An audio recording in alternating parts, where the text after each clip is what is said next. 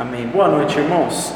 É, nós estamos falando sobre os mandatos da criação, baseado em Gênesis 1 e 2. Na semana passada a gente falou sobre o mandato espiritual, que tem a ver com a nossa relação com Deus. Eu falei que esse mandato espiritual determina os outros mandatos, que é o mandato social, a relação em família, especialmente, e o mandato cultural, que tem a ver com o nosso trabalho, arte, música, tudo aquilo que a gente produz enquanto cultura. E hoje a gente vai enfatizar então o mandato social, e eu gostaria que você abrisse comigo então em Gênesis 1, a gente vai ler a parte A do versículo 26, depois a gente vai pular para o verso 27 e depois capítulo 2 do 21 ao 25. Então Gênesis 1, 26, a parte A diz assim: então disse Deus: façamos o homem à nossa imagem, conforme a nossa semelhança. Verso 27. Assim Deus criou o homem à sua imagem. A imagem de Deus o criou, macho e fêmea os criou. Capítulo 2, verso 21. Então o Senhor Deus fez cair um sono pesado sobre o homem e este adormeceu. Tomou então uma das suas costelas e fechou a carne em seu lugar. Então, da costela que o Senhor Deus tomou do homem, formou a mulher e, e a trouxe ao homem. Disse o homem: Esta é agora osso dos meus ossos e carne da minha carne. Ela será chamada mulher, pois do homem foi tomada. Portanto, deixará o homem a seu pai e a sua mãe e unir-se-á a sua mulher, e serão os dois uma só carne. E ambos estavam nus, o homem e a sua mulher, e não se envergonhavam. Até aí. Nós vemos no primeiro, no primeiro texto que lemos que fomos criados à imagem e semelhança de Deus. E uma das implicações disso, de ser criado à imagem e semelhança de Deus, é que nós somos, como Ele, seres relacionais. Nós somos seres que não apenas devemos ter relação uns com os outros, tem mandamentos, mas, embora esses mandamentos, para ter relação, tem que estar sujeito a um padrão, mas eu diria que nós necessitamos de relacionamento. O homem necessita, ele carece de relacionamento. Deus, a primeira vez que ele olha e vê que algo não é bom é quando o homem está só. Quando ele cria a mulher, ele mostra que nós não somos uma ilha, a gente não foi feito para andar de modo individual. Aliás, há quem diga que não tem nada no cristianismo que é individual, o cristianismo é comunitário, mas aqui a gente, vendo o próprio ser humano, vemos a necessidade de relacionamento, e a pandemia deixou isso bem claro para nós, né? 25% das pessoas durante a pandemia tiveram depressão por ficarem em casa, longe de contato com as pessoas, sem aquele olho no olho, tete a tete, sem conversar, sem ver os familiares. E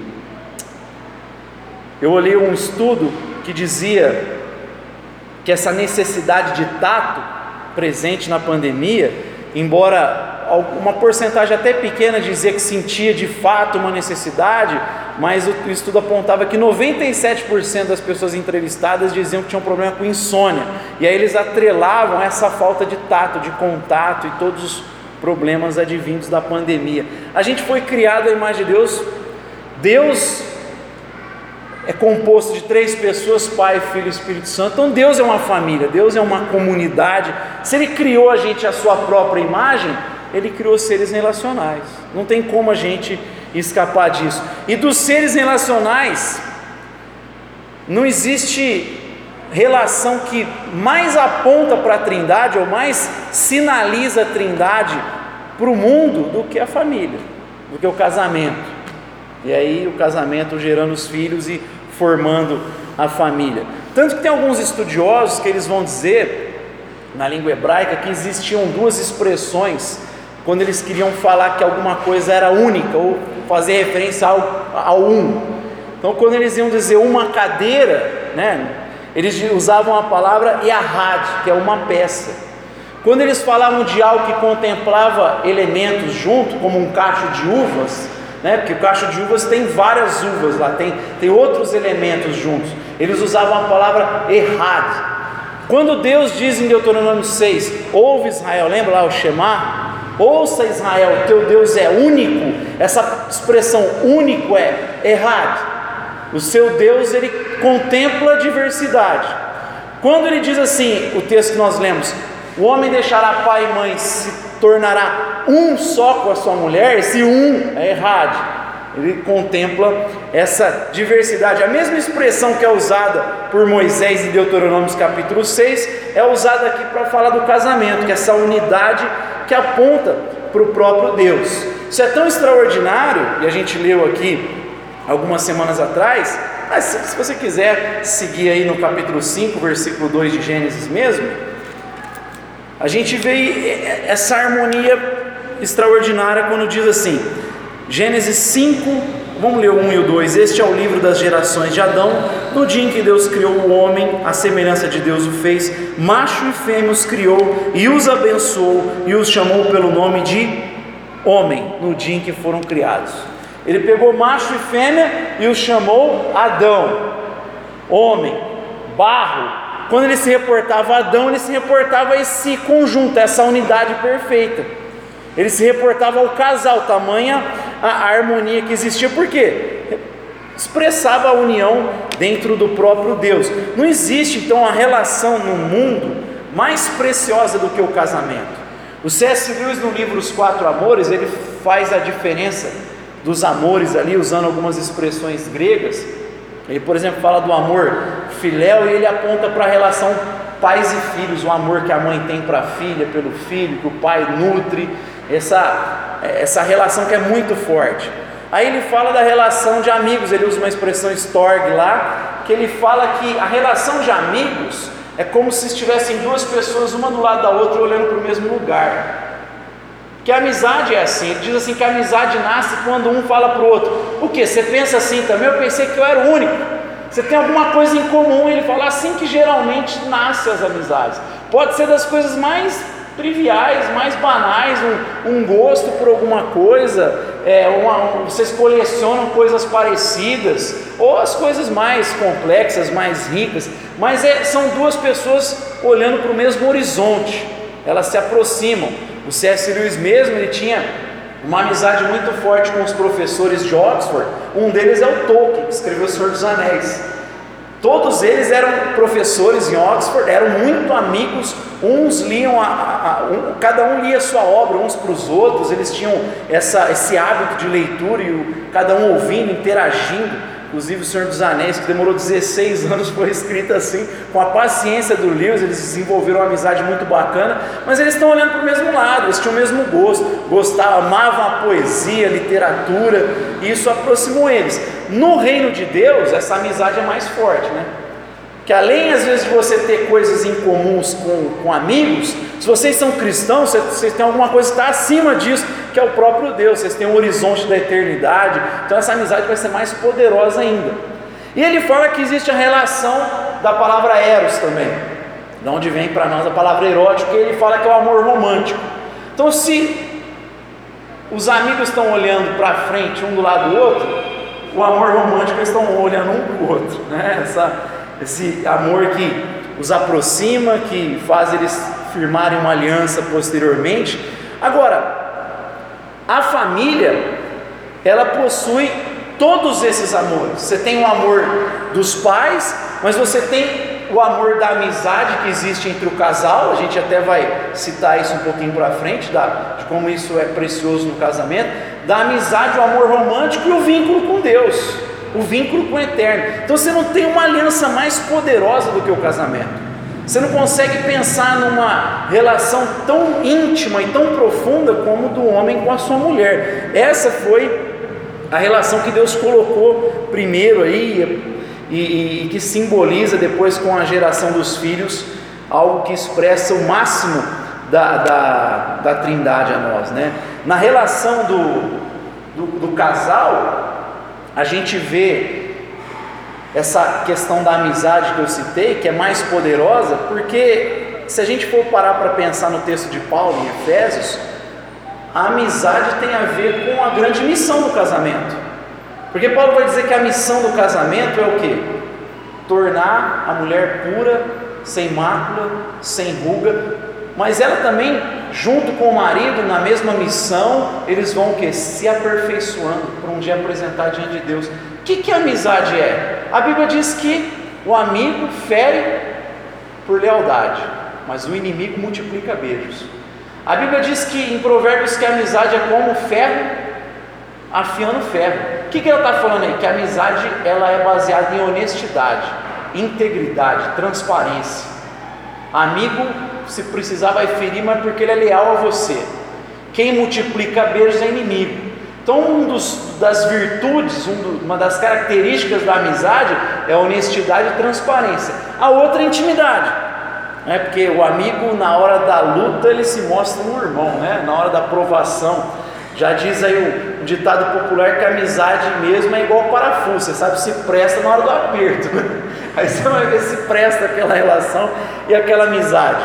E o casamento tem isso, eles estão olhando, embora existe o amor do eros romântico, existe coisas incomuns, existe o vínculo com o eterno, especialmente que faz um aperfeiçoar o outro e caminhar e assim mostrar o sacrifício de Cristo no casamento. Porque esse é o grande segredo também Paulo fala, né? Lá no final de Efésios ele diz que ele usa a expressão um grande mistério.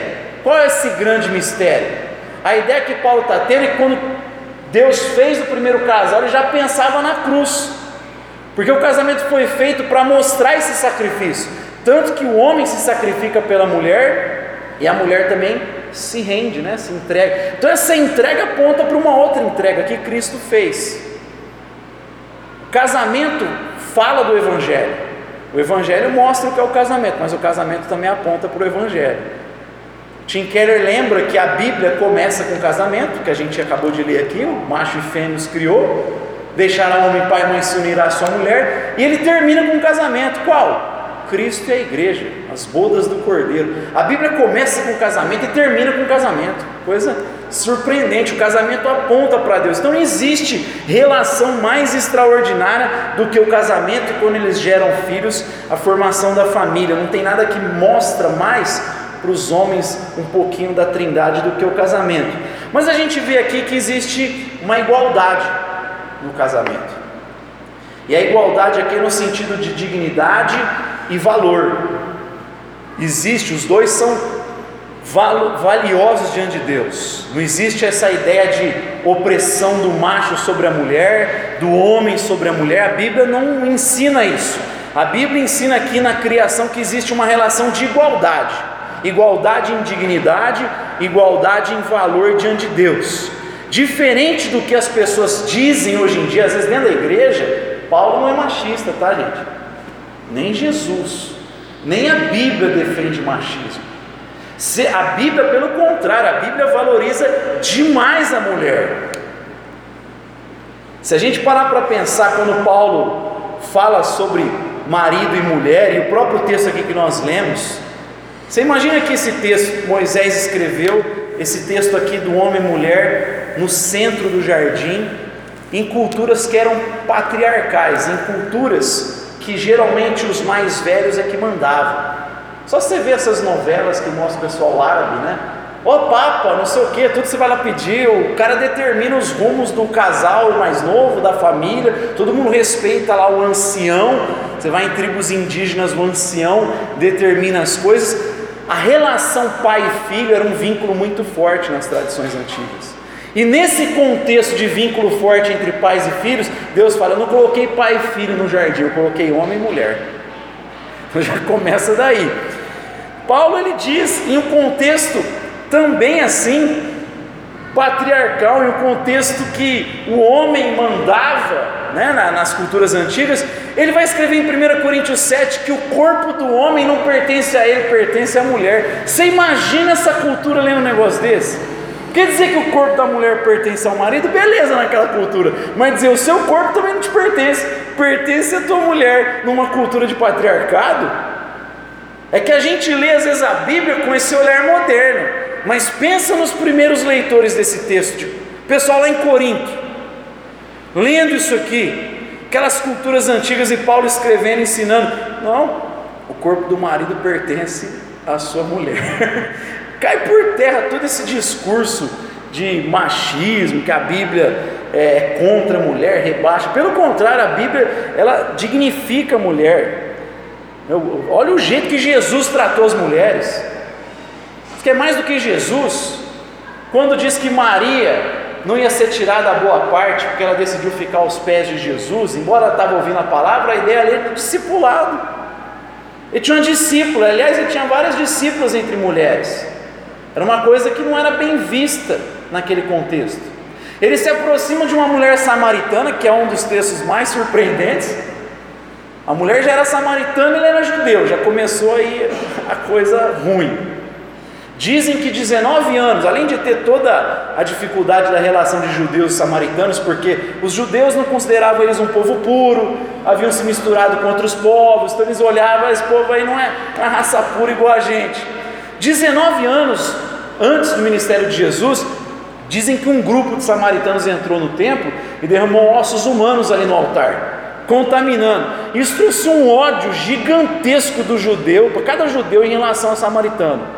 Então, é nesse contexto, Jesus se aproxima de uma samaritana, para começar. Um homem conversando com uma mulher em público, também não é uma coisa legal de se fazer. E aí ele bebe no mesmo copo que ela, dá de beber, aí é para acabar mesmo. Jesus chuta toda aquela coisa de tradição humana, porque Jesus, ele, em relação à palavra de Deus, ao Antigo Testamento, ele faz a interpretação correta. Lá no Sermão da Montanha, quando ele diz: Foi dito aos antigos, eu porém vos digo. Você vai ver que toda vez que ele se reporta a palavra de Deus mesmo, ele está trazendo uma interpretação. O que, que ele anula? Ele anula a interpretação que fariseu fez, que os religiosos fizeram. Só ele usa uma expressão, inclusive Mateus usa uma expressão diferente para quando ele fala da palavra escrita, para quando ele se reporta às várias tradições é, interpretações que os, os, religiosos faziam. Então a Bíblia ela valoriza a mulher. Né? Depois que Jesus ele ressurge dentre os mortos, ele aparece primeiro para quem? Uma mulher.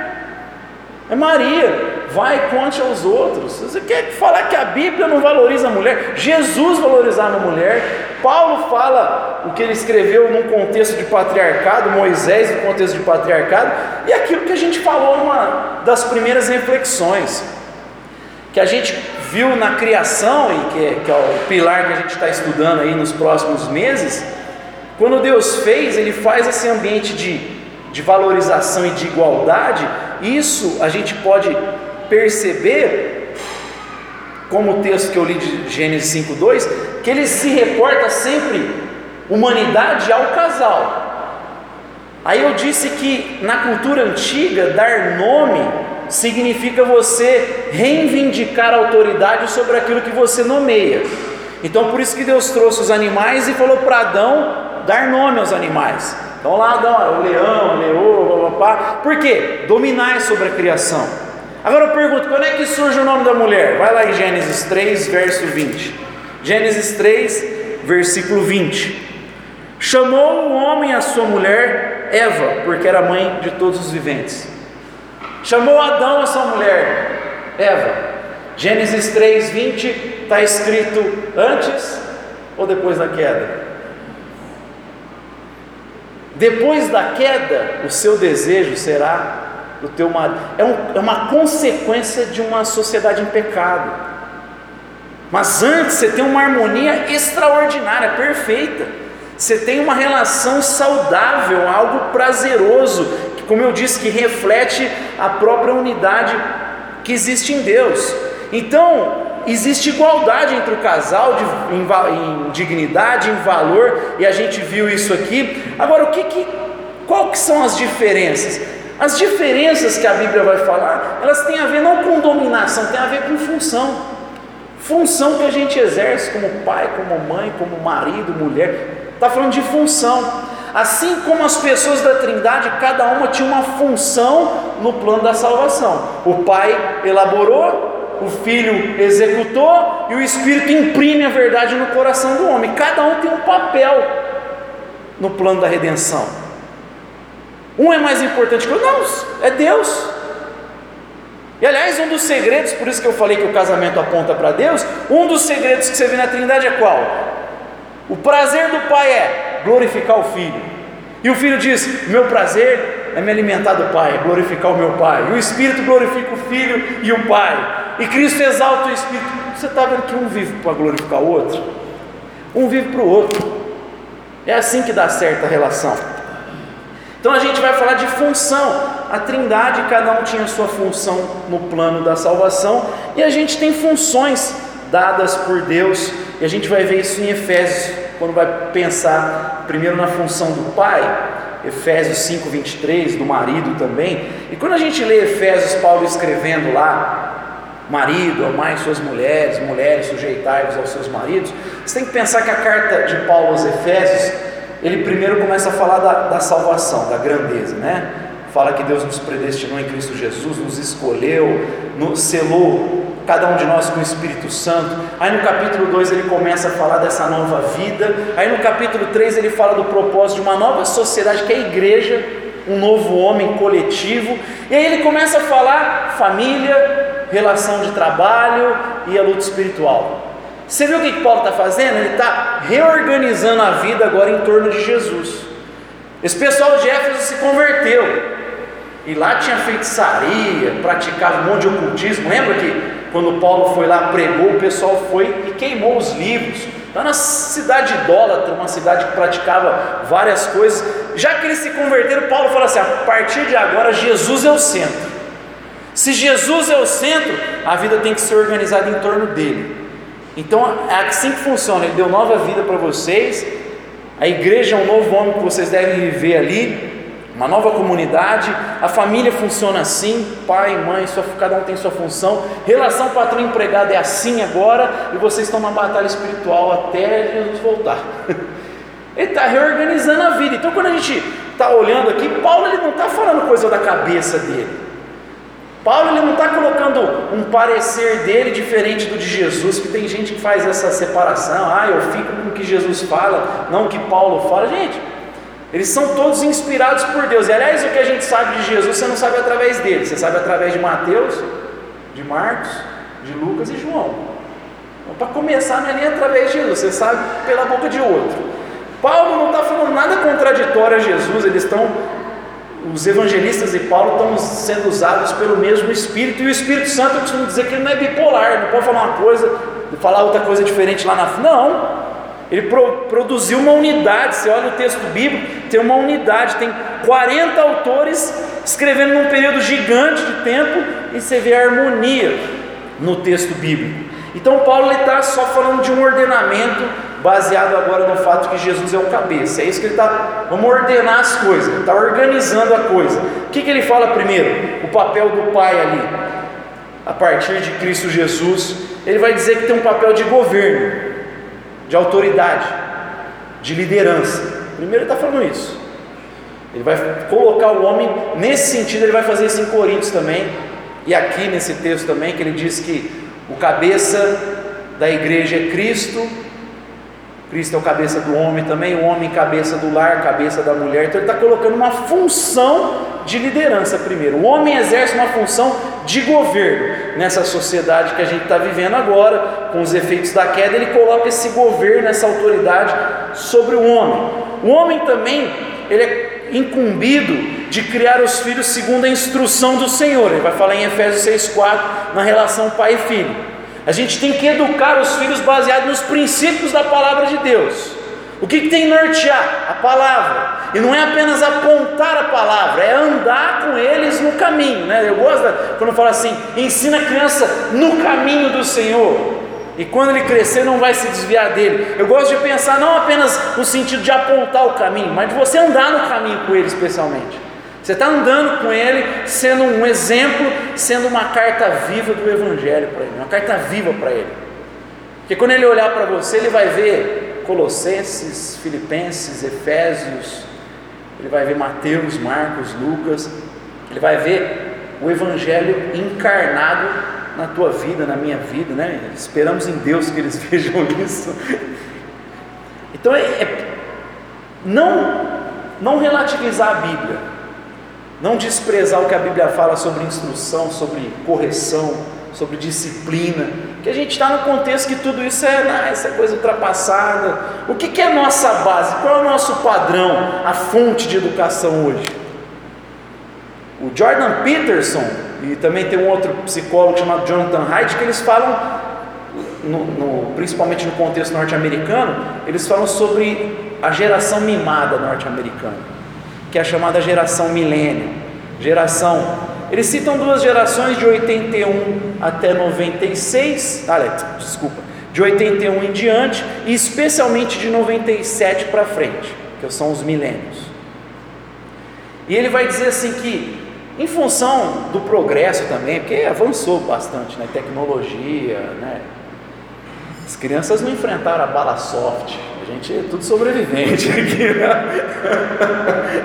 Aquela, aquelas tintas que eles pintavam os berços, negócio, eles falam que tinha é, produto forte, ele era perigoso, a gente passou por tudo isso aí tranquilo. Mas parece que a gente evoluiu bastante e a gente, os nossos filhos têm facilidade hoje, muito mais fácil para eles. Pesquisa na escola. A gente aqui na biblioteca municipal, caçar um monte de coisa lá com os amigos, ia de ônibus, eu ia de ônibus para a escola. Seis anos, pegava dois ônibus para a escola. Meu filho não sabe nem pegar um ônibus. Culpa minha. Sabe? Vai andar, deixava ele na escola, ficava olhando medo. Sabe? Eu era ainda mais de boa, ali já ficava em cima. Não, tem que tomar cuidado, hoje é perigoso, hoje é perigoso. Pode ser, mas sempre foi, né? Sempre teve perigo. Então, as facilidades foram fazendo com que eles fossem atrofiando em algumas coisas. É, o pessoal protege o filho para usar o piniquim, né? põe capacete para não machucar. É uma geração que tem um cuidado excessivo com as crianças. Só que a gente esquece que as frustrações são uma bênção também, que o sofrimento faz a gente crescer. Aliás, a gente aprende isso na Bíblia. Fala para mim, o que, que vem geralmente depois, o verbo que vem geralmente depois da expressão tribulação na Bíblia? Geralmente vem um verbo logo em seguida a palavra tribulação. Produz, tribulação produz perseverança. Tribulação produz esperança. A tribulação gera coisas. Tem um teólogo japonês que ele fala assim que a crise é o ponto onde o perigo e a oportunidade convergem. Então essa geração mais velha olha as crises, as dificuldades, só vê o perigo, mas não vê a oportunidade de crescer também. O sofrimento faz a gente crescer, amadurecer. E os filhos precisam disso.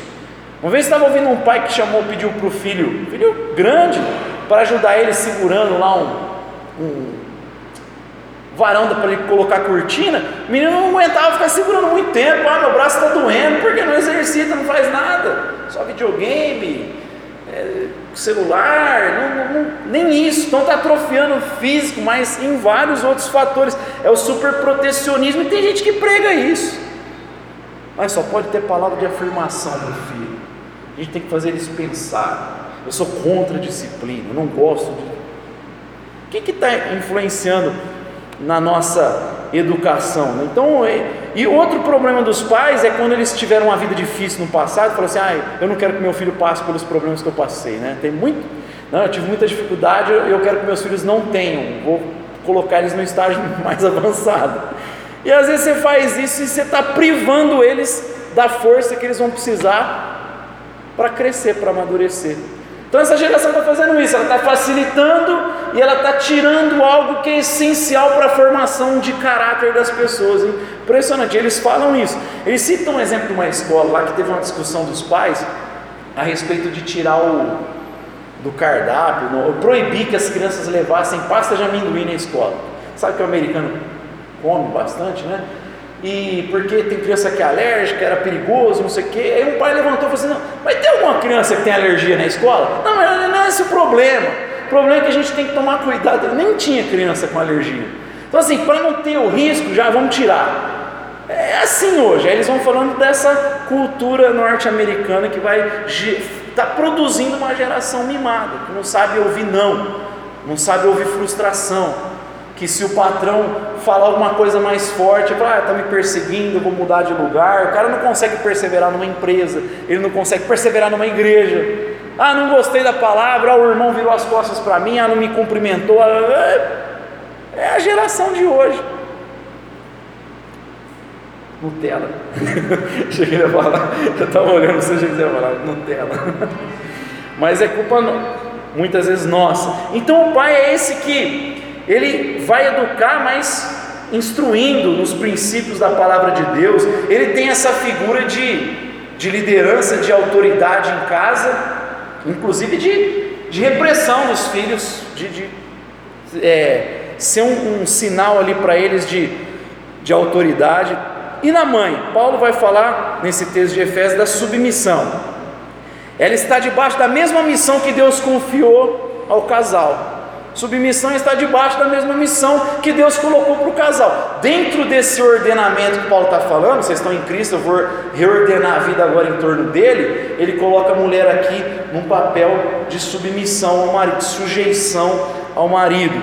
E auxiliadora, a expressão, como eu disse, Ézer, ajudadora forte tem a ver com uma ajuda numa batalha sem a qual seria impossível ganhar aquela batalha.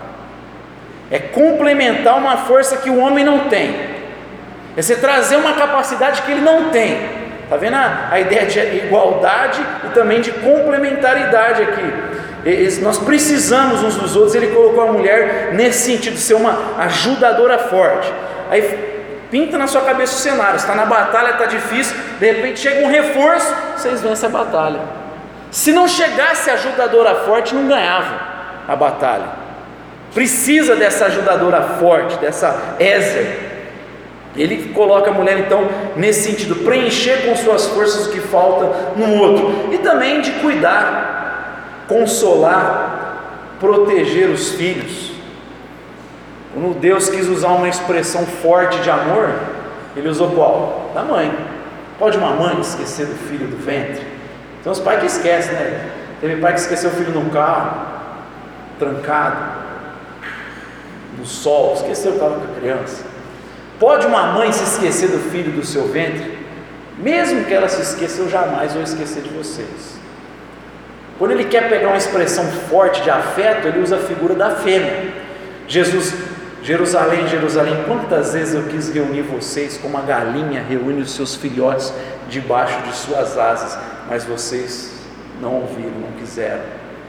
Toda vez ele usa essa expressão usando a ideia da fêmea. A mulher tem esse cuidado, esse consolo, essa proteção. Mexe com o filho de uma mulher para você ver.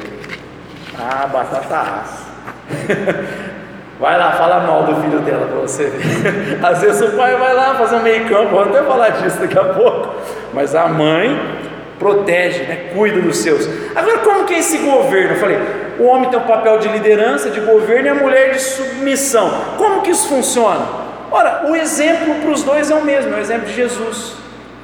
A autoridade é uma autoridade sacrificial. Ama como Cristo amou, e se entregou por ela. Como é que o homem governa a casa? Servindo, se entregando, se sacrificando para ver Cristo na vida da sua mulher e na vida dos seus filhos, na vida da sua casa, do seu lar, ver a glória de Deus se manifestando na sua casa. A que governo que é esse? Ué, Jesus já tinha falado para os discípulos: os governantes das nações oprimem sobre ela, dominam. Não será assim entre vocês. Quem quiser ser o maior deverá ser menor e servo de todos. Eu, sendo mestre e senhor, lavei os vossos pés, vocês devem fazer isso, porque eu vos dei o exemplo. O exemplo de Jesus é de uma liderança que serve, que se sacrifica pelo bem do outro. E da mulher também é um exemplo de Jesus, de uma submissão sacrificial. Ela confia, por quê? Porque Paulo está dizendo que é o propósito de Deus isso. Então ela confia porque é o propósito de Deus. E ela se entrega nessa jornada porque ela crê que é a melhor forma de se portar nessa caminhada nossa aqui. Ela confia no propósito divino. Em Jesus a autoridade ela é despida de qualquer tipo de autoritarismo e a submissão e humildade elas sempre são glorificadas. Filipenses, né, quando ele fala da submissão de Cristo ao propósito do Pai, tem que fazer esse paralelo com a mulher, que ele está pedindo submissão da mulher nessa jornada.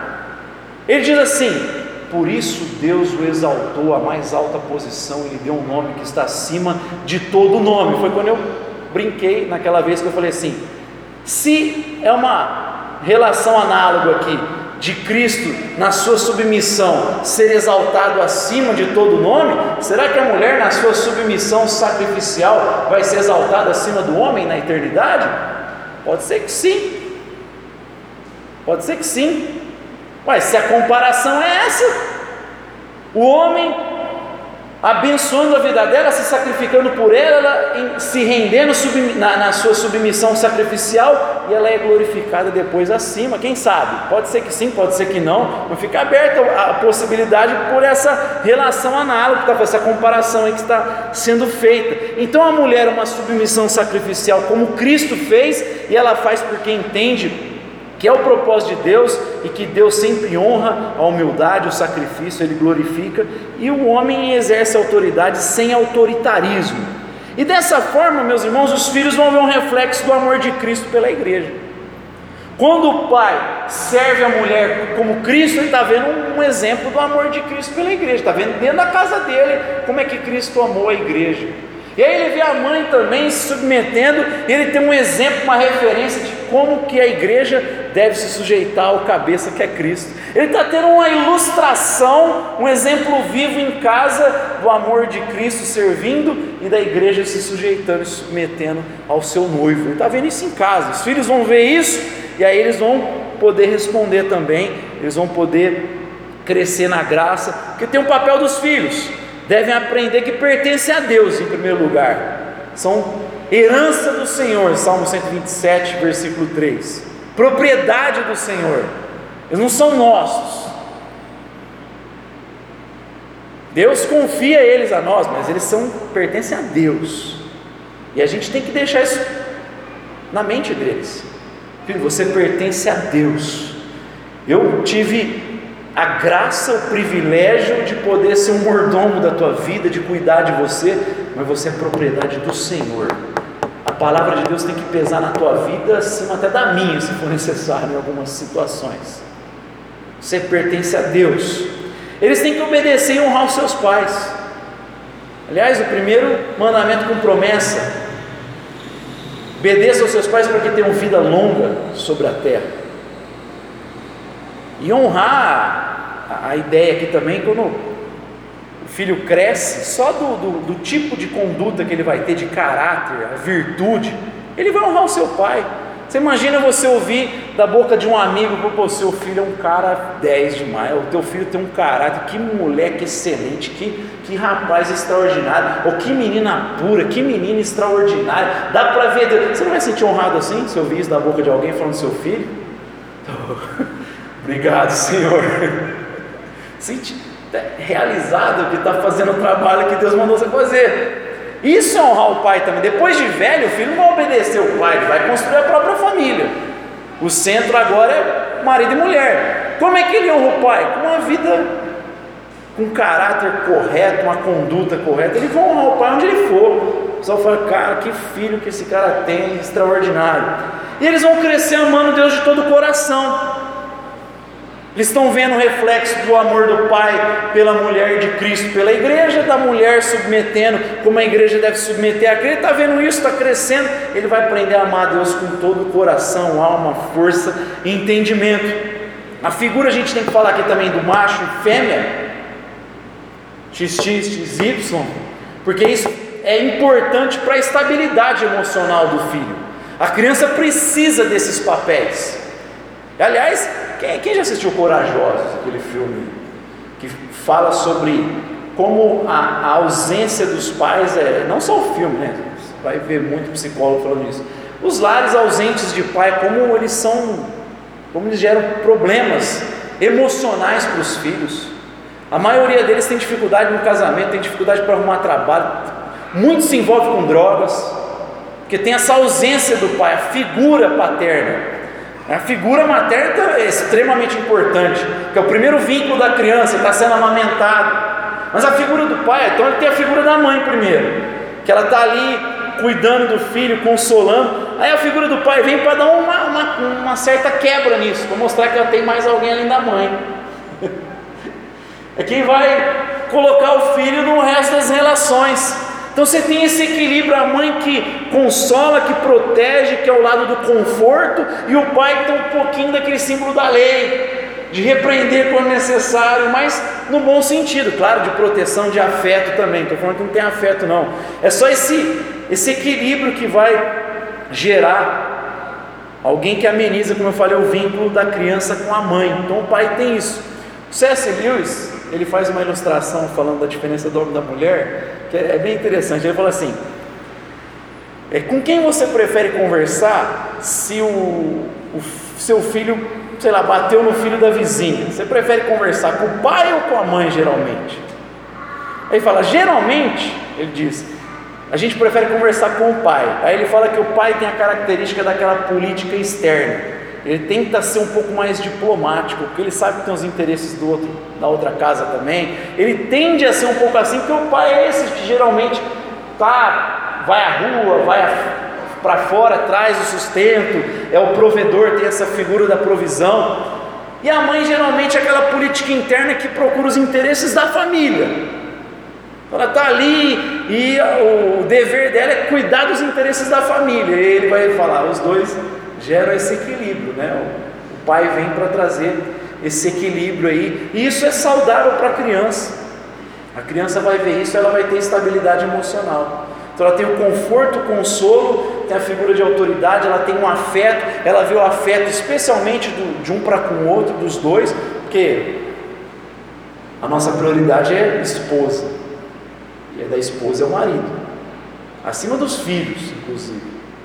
A gente inverte isso, é problemático. A gente tem essa, esse dever um para com o outro.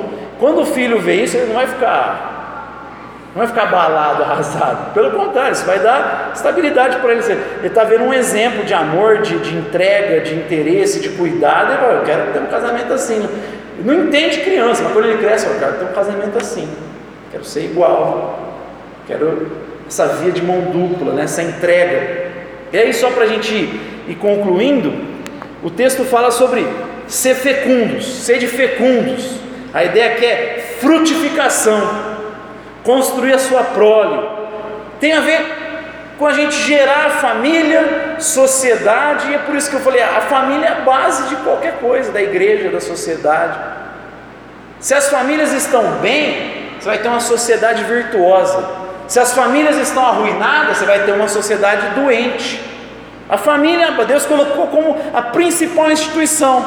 Por isso que a gente tem que zelar pela família, pela casa. Esse é o mandato social que Deus está falando. Você cuida da sua família, frutifica, cresce, gera filhos e uma sociedade harmônica, porque vai ter famílias saudáveis, estru estruturadas, porque reconhece o valor um do outro, porque o pai reconhece a sua função apenas dentro desse mandato, a mulher reconhece a sua função, os filhos reconhecem isso, e a família cresce abençoada, recebe a bênção de Deus, porque ela sabe que não tem melhor jeito para construir a vida do que do jeito que Deus fala. Como Ele é o criador da família, Ele pega e dá o manual, fala: tem que seguir aqui o manual. Eu criei a família, só vai dar certo se você seguir isso. Se não seguir, vai dar errado. Aí dá ruim. É por isso que a gente segue, a mulher aceita, o homem faz, a gente tem que fazer, o, cada um cumprir o seu papel, porque é o ordenamento que Paulo está dizendo que Deus estabeleceu. Se não for desse jeito, as nossas relações serão problemáticas. E aí a gente vai conseguir refletir, como eu falei no início, essa unidade do Pai, do Filho e do Espírito Santo nas nossas relações. Não tem relação mais preciosa e que a gente deve zelar mais do que essa. Né? A gente tem dificuldades porque todo mundo tem problema na família, né? todo mundo carrega, como eu citei aqui algumas semanas sobre o drama de Absalão, todo mundo carrega as sequelas, todo mundo tem suas dificuldades, todo mundo às vezes se vê construindo hábitos ruins, né? Que a gente falou que maldição não é olhar para trás o que foi feito lá, não, o que a gente está fazendo agora. E às vezes a gente constrói coisas pela negligência, pela omissão, dificuldade de ver. Todo mundo precisa de correção. Para quê? Para ter uma família cada vez mais saudável. E se a gente conseguir fazer isso, vamos ter uma igreja saudável, ajustada, uma família melhor. Deus nos dê graça. Vamos orar Deus abençoar as nossas casas, nossas famílias.